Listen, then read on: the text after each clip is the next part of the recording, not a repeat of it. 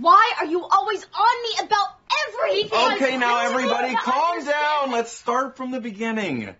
今天交代的这句话呢，相信很多青春期的小伙伴们会深有同感。为什么每件事情都要替我做主啊？为什么每件事情都要管我啊？烦不烦啊？对不对？Why are you always on me about everything? Why are you always on me about everything? 那么它适用的场合当然就是跟爸爸妈妈理论的时候啦。今天这句话呢，其实没有太多的要点要讲，我们主要呢可以通过这个语气来学习表达愤怒。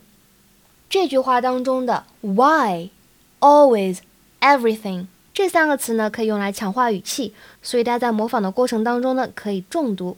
大家呢，不妨试着可以回复一下我的公众号后台语音，有机会呢获得我的一对一点评哦。